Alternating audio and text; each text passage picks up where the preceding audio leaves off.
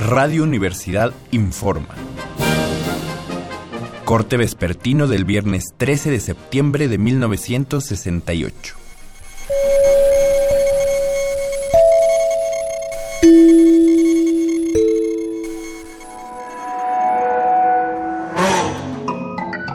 Como le informamos esta mañana, el día de hoy se está llevando a cabo la marcha silenciosa del movimiento estudiantil. Hasta ahora, la manifestación se ha producido en completo silencio y de manera ordenada. Se leen las mantas los siguientes mensajes. Libertad a la verdad. Diálogo. El pueblo nos mantiene, por el pueblo es que luchamos.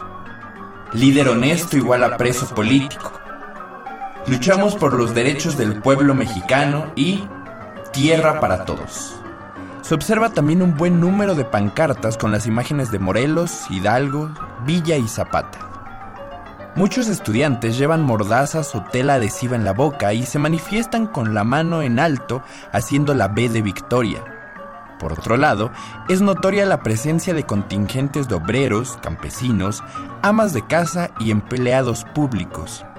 Se estima que son alrededor de 250 mil personas quienes participan hoy en la marcha y nos informan que están llegando ahora al Zócalo los primeros contingentes. Seguiremos informando. Siga pendiente de los reportes de Radio Universidad.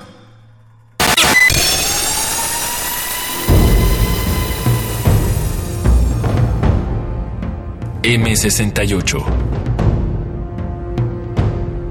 50 años del movimiento estudiantil.